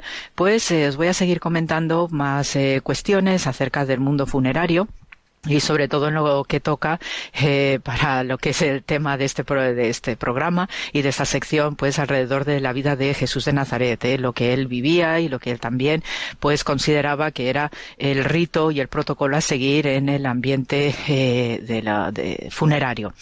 Desde el punto de vista bíblico eh, la idea del enterramiento surge en eh, época ya muy temprana porque ya sabemos, incluso en el periodo cananeo de, la historia de la región, cómo tenemos eh, osarios, cómo tenemos, digamos, enterramiento en cuevas talladas en la roca madre, ¿no? porque la orografía de lo que hoy es Israel pues tiene muchas colinas, tiene montañas y entonces es muy fácil no tener este tipo o este concepto de enterramiento que es muy habitual también otras eh, culturas, ¿no? En la zona Anatolia especialmente. Entonces, eh, para estos eh, antiguos habitantes no de, de, Canaán pues sí existía ya una conciencia de que eh, cuando fallecía alguien no de, del clan de la tribu pues había que darle un tratamiento distinto no a cuando estaba vivo sobre todo por el tema del cadáver. Entonces hay unas primerísimas prácticas no que sabemos también a través de la, del mundo mosaico que eh, cuando fallecía alguien en el camino no y, y pensad también en este grupo del éxodo que se está moviendo después de la salida de Egipto pues sabemos que según fallecía una persona eh, itinere, pues eh, en el mismo sitio se le procuraba un enterramiento digno, se le cubría también con unas cenizas y unas piedras, ¿no? Pues para tenerle allí eh, en una especie de memorial, no sabiendo que hay alguien enterrado y también hacía que todo aquel que pasara por ese sitio donde había una persona enterrada, pues también le rindiera un pequeñito homenaje, un recuerdo, ¿no? Que por esa piedad personal, ¿no? Entonces ya con el tiempo, pues sabemos por la historia patriarcal, cómo hay una preocupación ¿no? por Abraham de tener un sitio donde enterrar a su familia. Y aquí ya empieza a arrancar un concepto ya más organizado de la compra de un terreno para construir un sitio específico de, de tumba colectiva eh, que pasa pues obviamente por su esposa, pero después sus hijos y descendientes varios, ¿no? Y entonces estos, esta es la manera en la que surge la tumba de los patriarcas en Hebrón que es una de las cuatro ciudades santas para el judaísmo, ¿eh? y está al sur de Israel. Entonces ya a partir de que van desarrollando este, estos conceptos, eh, pues tenemos que eh, lo que es en el mundo bíblico el concepto de tumba, pues vaya, vaya a mantenerse de una manera así constante, con la idea de voy a comprar una parcelita de terreno y allí pues voy talando de nuevo, ¿no? En la roca madre, pues nichos y cuevas, ¿no? Y a veces se creaban unas auténticas redes laberínticas para ir incorporando a todos los eh, fallecidos eh, siguientes, pues este tipo de concepto es el que va a perdurar y va a durar durante la mayor parte de la historia del Antiguo Testamento sin todavía aparecer el concepto de necrópolis, como tenemos en nuestro mundo, que viene heredándose a través de un concepto de cementerio greco-romano para el mundo judío estaba claro ¿no? que había que eh, procurar que la persona fallecida pues fuese enterrada eh, fuera de la ciudad, fuera del ambiente de los eh, vivos, aunque sabemos por la historia más antigua de Israel que todavía perduraba una costumbre que venía no directamente de Canaán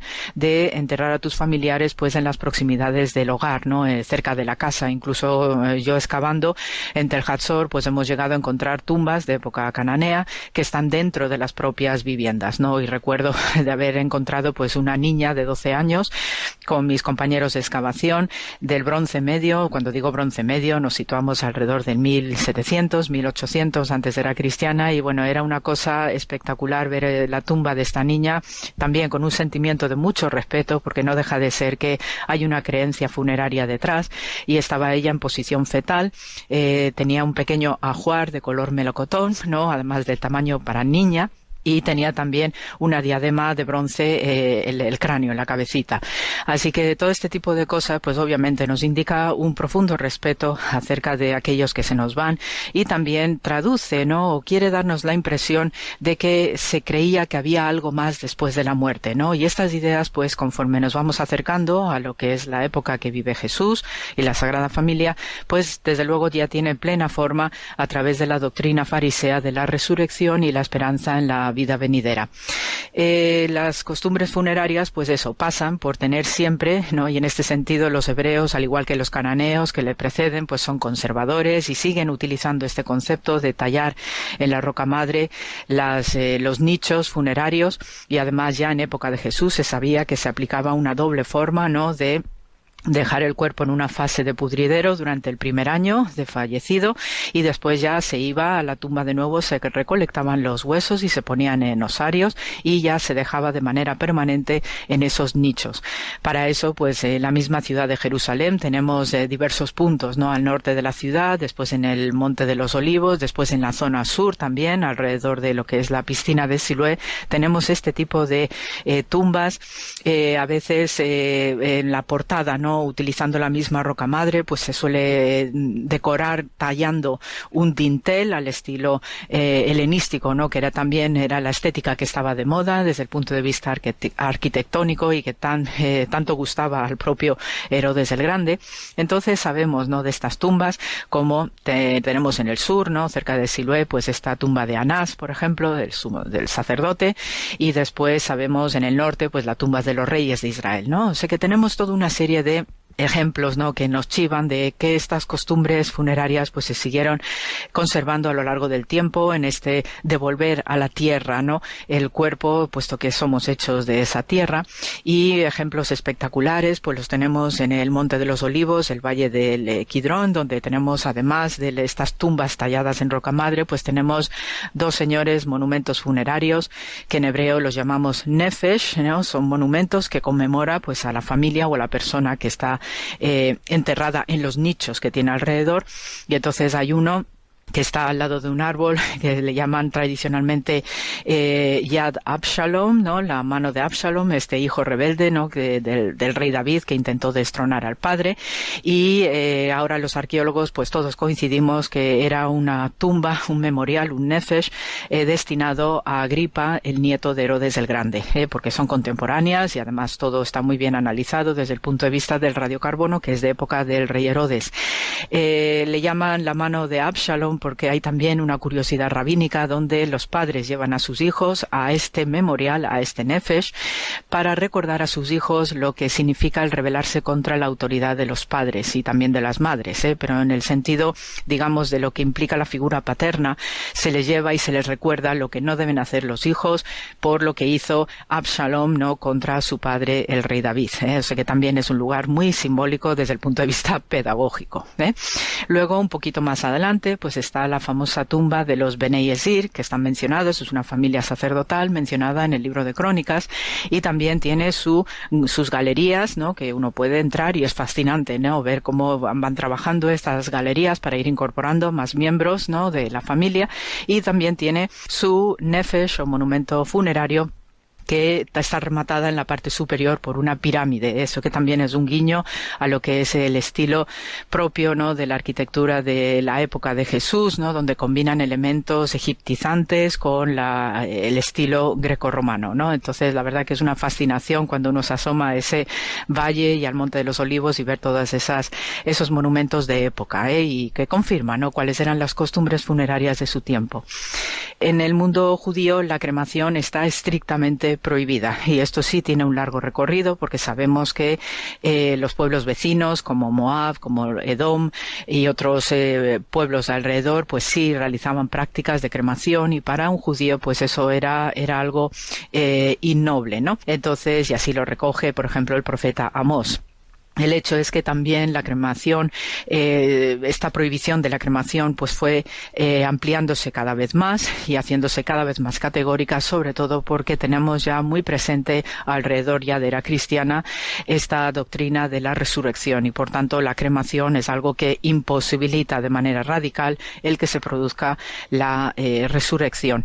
no, no hace mucho tiempo, no cuando veíamos por desgracia en Israel atentados, pues en primer lugar se posicionan y se personan los ortodoxos, los religiosos judíos, que van buscando al milímetro, incluso subiéndose a árboles o tejados, van buscando los restos humanos de todas las personas que tristemente fallecen en una explosión de una bomba, no por atentado. Entonces, en esto, pues cuando ves este comportamiento piadoso también, pues no deja de ser que refleja, ¿no? Este estado de que la resurrección debe hacerse, ¿no? De la manera más íntegra posible y por eso hay esta preocupación constante de recoger los últimos restos que queden de la persona que por, tristemente ha sido eh, muerta en atentado.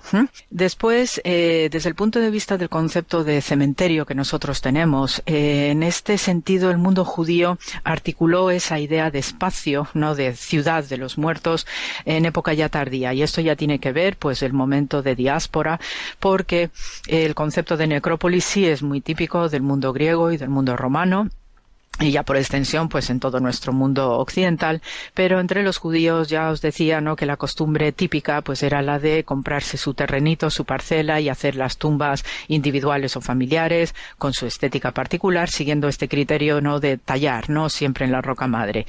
Eh, ya después cuando se produce la diáspora ya todos no eh, pierden lo que es su eh, tierra santa, pues entonces ahí sí, no visto que los judíos tienen que vivir y compartir, no eh, con griegos, con romanos, con los del norte de África, con los de eh, la Hispania no romana y luego la Galia y todo este mundo no ya eh, propiamente europeo, pues sí ellos se articulan no para eh, tener unos espacios específicos donde enterrar a sus muertos imitando la forma también de los eh, griegos y de los romanos, pues también para evitar que hubiera profanaciones de tumbas. Y en este sentido, la profanación de tumbas es algo gravísimo y eh, había leyes muy estrictas, incluso ya en época de Jesús, que condenaba categóricamente a la pena capital el saqueo o el robo de tumbas. ¿eh? Y por eso, pues es muy importante relacionar esta idea con lo que fue la puesta de guardias en, la, en el sepulcro de Jesús para evitar cualquier tipo de profanación.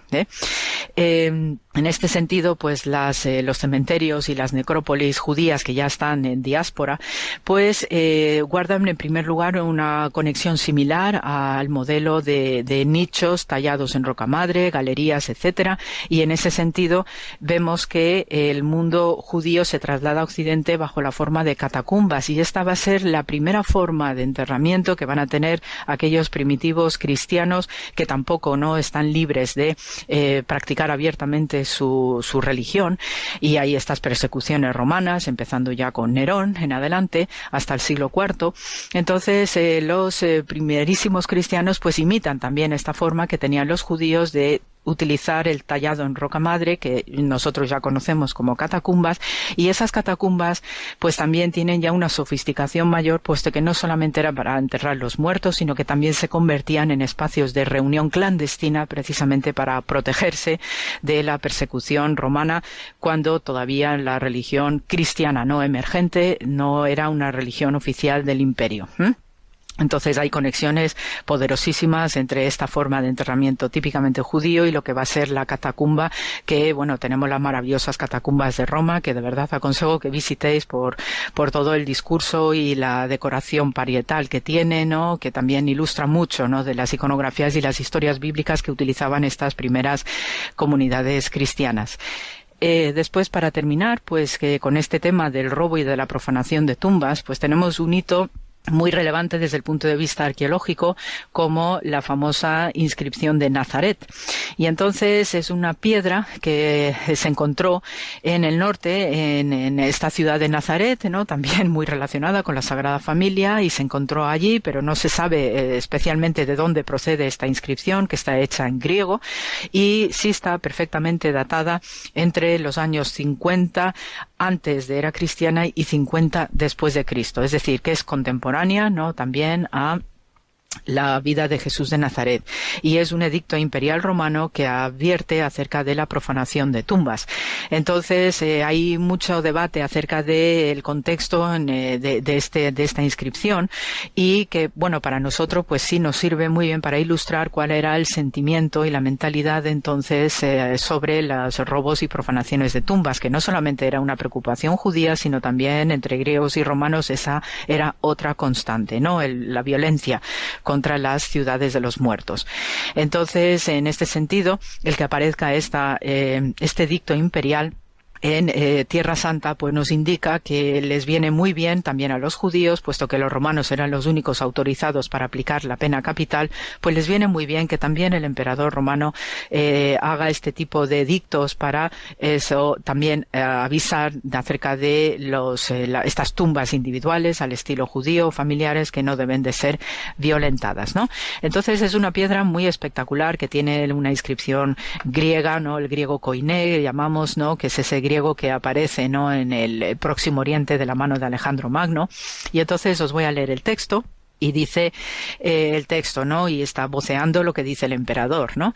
Es mi decisión con respecto a tumbas quien quiera que las haya hecho para las observancias religiosas de padres, hijos o miembros de la casa que permanezcan intactas para siempre. Pero si alguien acusa legalmente que otra persona ha destruido o ha extraído de cualquier manera a los que han sido enterrados o ha trasladado con mala intención a los que han sido enterrados a otros lugares, cometiendo un delito contra ellos, o ha trasladado el sellamiento de sepulcros, piedras contra tal persona, ordeno que se cree un tribunal judicial, así es como se hace con respecto a los dioses en las observancias religiosas humanas. Más aún será obligatorio tratar con honor a los que han sido sepultados. Absolutamente no debes permitir que nadie se mueva eh, aquellos que han sido sepultados. Pero si alguien lo hace, deseo que ese violador sufra la pena capital bajo el título de destructor de tumbas. ¿eh? Fijaos qué señora inscripción y esto indica entre líneas y esto también es mentalidad jurídica pues realmente qué estaba sucediendo y se sabía que perfectamente y en la época de Jesús más todavía, se robaban cadáveres, sobre todo de aquellos personajes carismáticos que eran utilizados con fines necrománticos.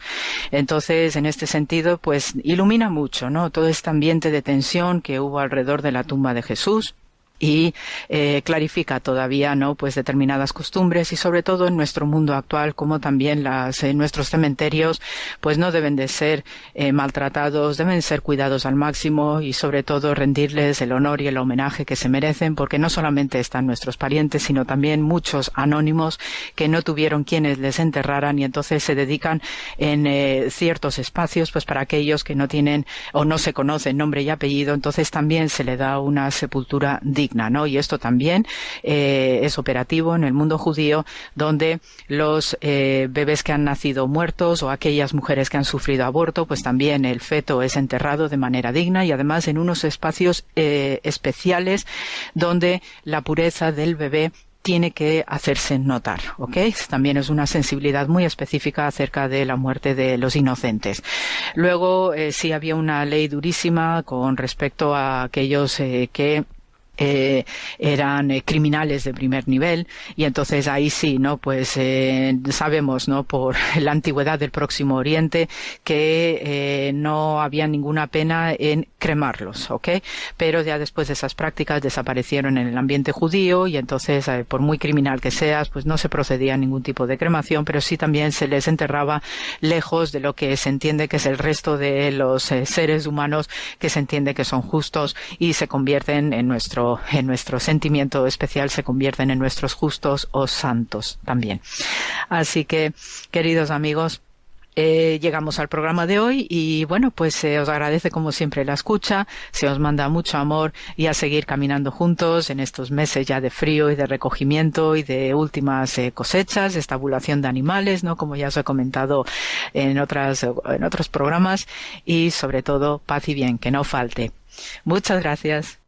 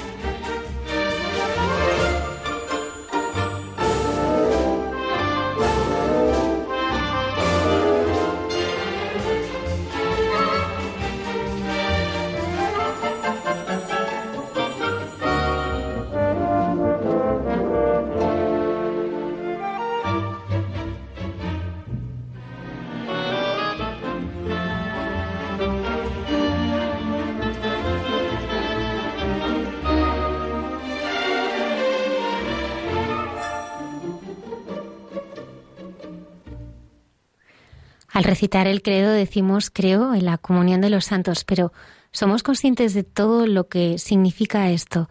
La hermana Carmen Pérez nos va a ayudar a profundizar en esta verdad en la sección entre tú y yo.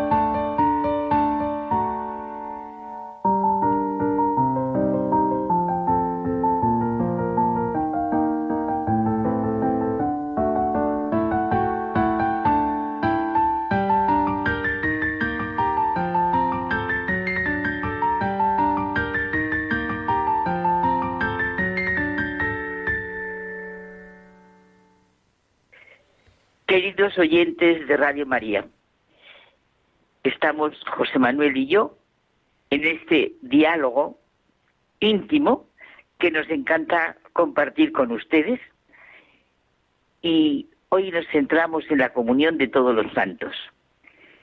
Tiene muchísimo sentido y fuerza esta afirmación de nuestra fe. Creo en la comunión de todos los santos. Ya sabemos que santos no se refiere solo a los santos canonizados. Por ejemplo, San Pablo, en la carta a los Efesios, habla de los santos que creen en Jesucristo. En el catecismo se nos dice que indica ante todo la común participación de todos los miembros de la Iglesia en las cosas santas, en todos los bienes espirituales, y que en la raíz de esta comunión está la caridad, que no busca su propio interés, sino poner todo en común.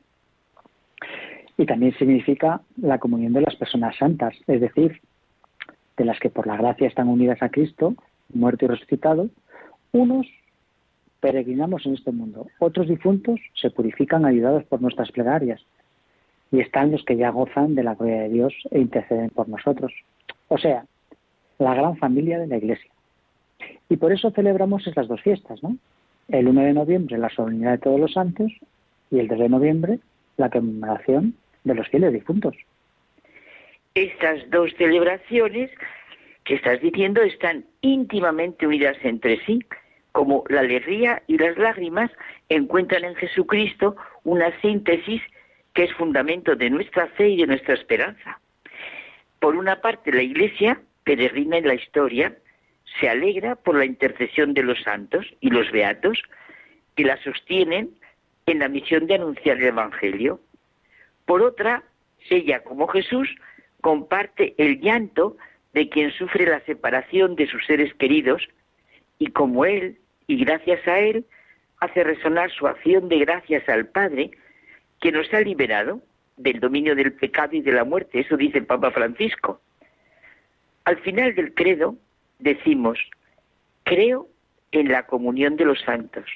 O sea, el vínculo vital entre nosotros, que aún caminamos en esta tierra, y todos los que ya han alcanzado la eternidad, es este. Y lo celebramos, porque celebramos lo que vivimos, bueno, por eso la liturgia es tan fundamental para todos. La liturgia, que es que lo más cercano y próximo al hombre por nuestra concreta manera de vivir en el tiempo y nuestra necesidad de los ritos auténticos. Y para el católico es siempre lugar de comunión con Cristo y su iglesia, de la que es cabeza. Y Carmen, son dos celebraciones que nos dicen muchísimo para el sentido de nuestra vida de la vida y de la muerte. A última hora, las dos son celebraciones de la vida eterna, de la vida para la que hemos nacido realmente. Pues mira, José Manuel, este año dos luces me han encendido el corazón. La entrada de tu madre en la vida eterna y sentir que todo el bien que recibe una persona se transforma en bien para los demás. Es decir, la comunión de los santos así vivida. La entrada de tu madre en el cielo, como lo has vivido y lo hemos vivido contigo, bueno, pienso ahora concretamente en la celebración de la Eucaristía que tuvimos en San Juan Crisóstomo, que como nos hizo sentir el padre Javier Mairata, es una celebración de vida y un sentir la Iglesia, de manera concreta la comunión de vivos y difuntos, lo que es haber sido llamado primero a la vida terrena y una vez realizado este camino, entrar en la verdadera vida. Y así siempre en esta comunión a la que cada uno contribuye de una manera. No sé si sabré explicar el ejemplo que me sale, pero al leer el Evangelio, con el nombre concreto de cada uno de ellos, Mateo, Marcos, Lucas, Juan, he sentido que el bien que ellos vivieron y recibieron ha sido y es una corriente viva que no para, una luz que ilumina. Claro, lo que es la palabra de Dios a través de lo que ellos recibieron. Y como ellos lo recibieron, así la comunión desde el punto de vista del bien.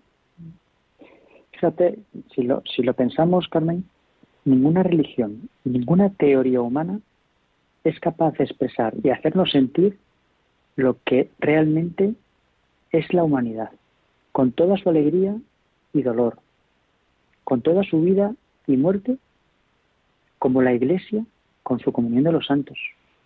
Claro, es la que nos lo hace sentir.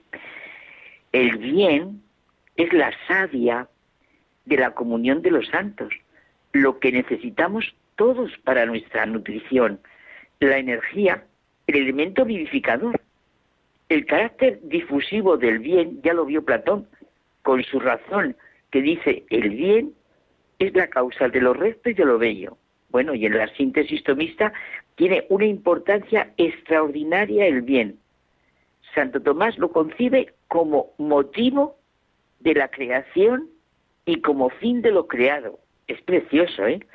El bien, motivo de la creación y fin de lo creado.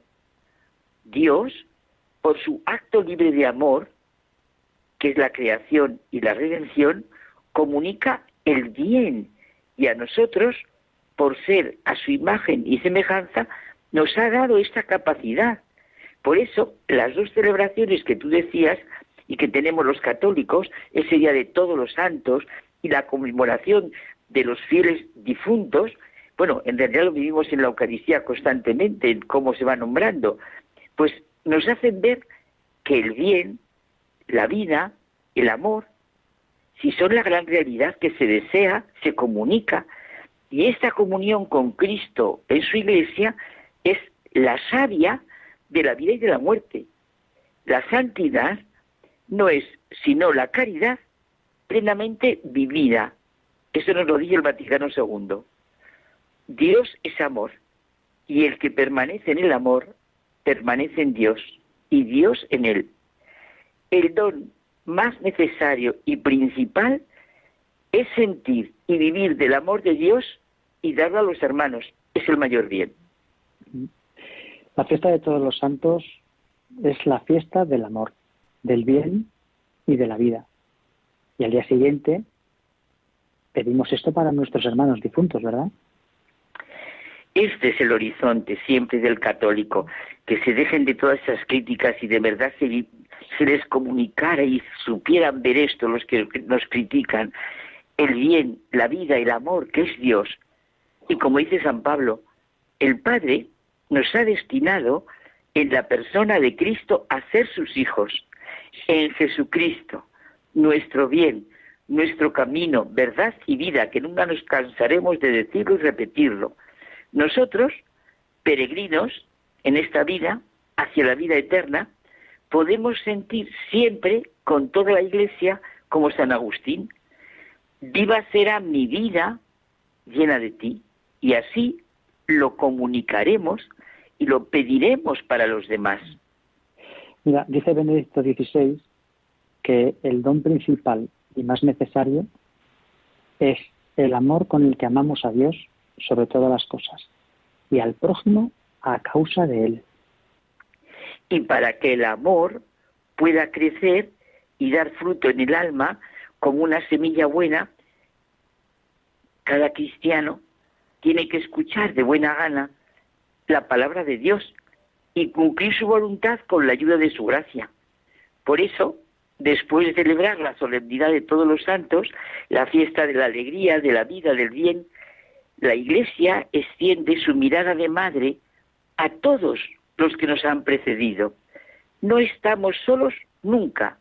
Tenemos a nuestro Padre Dios, a Jesucristo que camina a nuestro lado, a nuestra Madre María, Madre de la Iglesia.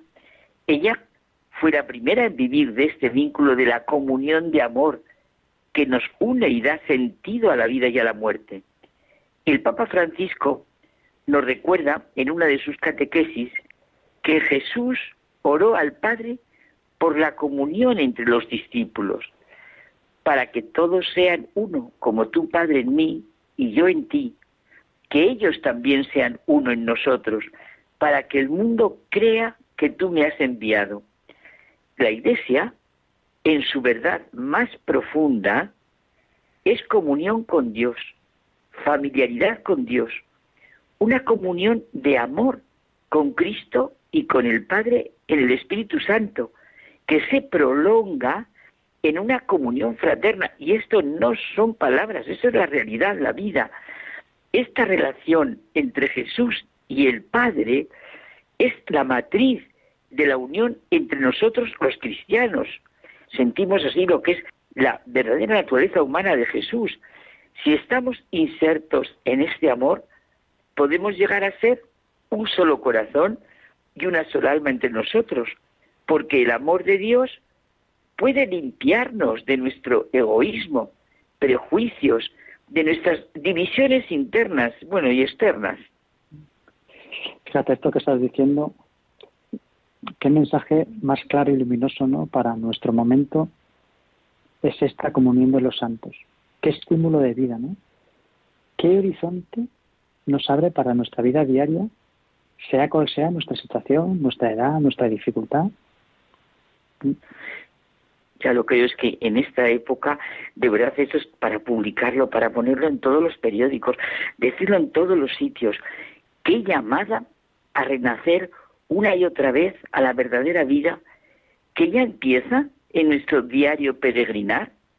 La comunión de los santos nos hace sentir esa oración que hacemos a la Virgen bajo la advocación del Pilar.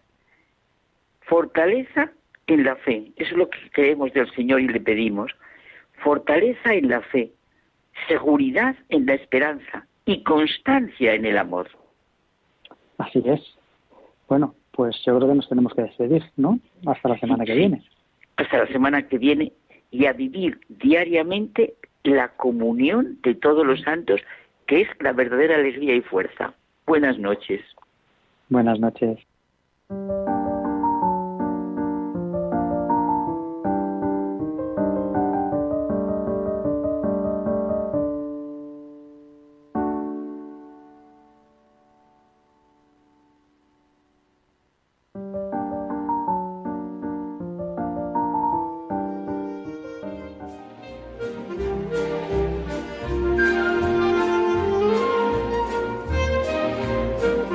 Muchas gracias por habernos acompañado. Nos despedimos hasta el próximo programa, eh, la madrugada del viernes. Hay mucha gente buena.